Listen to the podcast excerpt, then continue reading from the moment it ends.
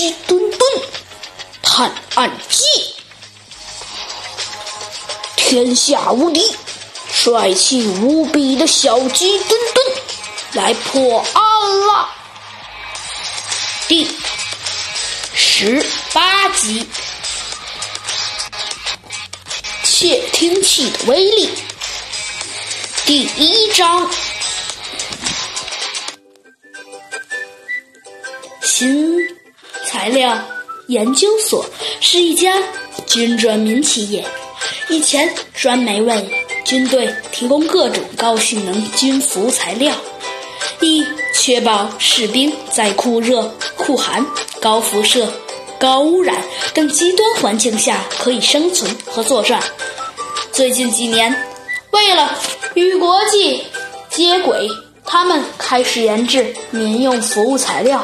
比如夏天凉爽，冬天保暖，雨天不温，晴天透气的新型布料。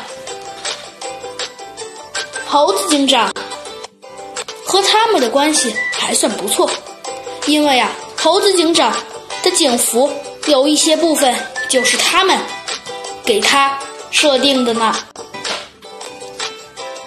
造成泄密的是一只苍蝇。大不了的多少的微型录音机，他就站在研究所高层人员经常开会的会议桌下面。今天被所长偶然发现，令大家万分吃惊，因为这里的谈话内容涉及商业机密，万一泄露出去，将给国家财产带来不可估量的损失。录音机里都有什么内容啊？小鸡墩墩问所长。开始没有声音，几分钟后有轻轻的关门声，又过了十分钟，又是参会人员说着话，然后走进会议室的声音。我们推断嫌疑人安装录音机的时候前是一个小时，也就是十点二十分左右。所长说：“今天除了参会人员，还有谁在研究所上班啊？”小鸡墩墩接着追问道：“哦，还有三个女孩子，一个是小猫咪咪，还有一个是小狗汪汪，和嗯，还有那个家伙。哦，那个叫羚羊小半。”就在这时，小鸡墩墩忽然想到了什么，他跟兔子警长对视了一眼。他问兔子警长：“哎，兔子警长，那个小狗汪汪，我好像听说过呀。”兔子警长也是跟小鸡墩墩的反应差不多。哎，没错呀，小鸡墩墩，我记得我也听说过。所长的表现却一点也不吃惊。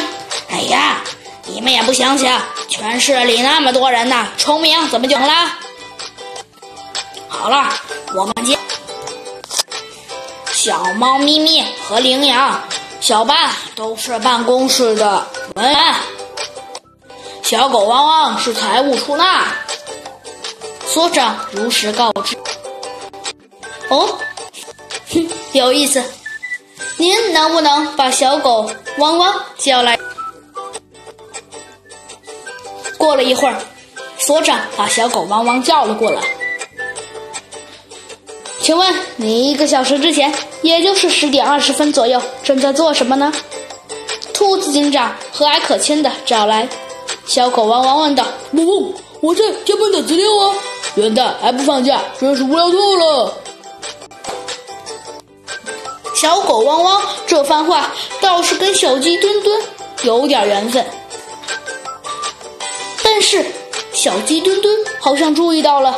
小狗汪汪似乎是故意表达不满似的，不但穿了一身睡衣模样的长裙，脚上还套着拖鞋。小鸡墩墩第一个开口问了：“哎，小狗汪汪，你男的还穿裙子呀，丢不丢人？”小狗汪汪低头一看，他赶紧把自己的裙子别在了身后。“哎，汪汪，没事没事，接着说吧。”好了，找你没事了，麻烦你把小猫咪咪叫来吧。过了一会儿，小猫咪咪也被小狗汪汪。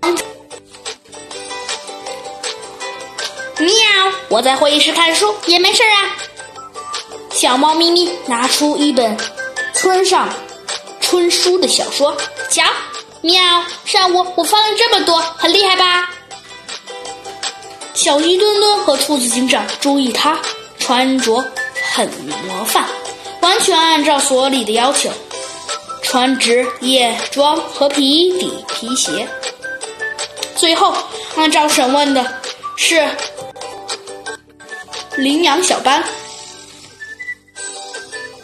他急着下班和男友约会，所以一来到这里就换好了羊毛裙和长筒皮靴。他说自己忙着会议的准备，倒是去几次会议室，但是没发现什么异常。怎么样，我的探长？调查有结果吗？所长着急的问。咱们先去会议室看看吧，兔子警长。还有所长，小鸡墩墩没有轻易下结论，而是向兔子警长和所长请求了一下。当然可以，这边来吧，兔子小女士和小飞机。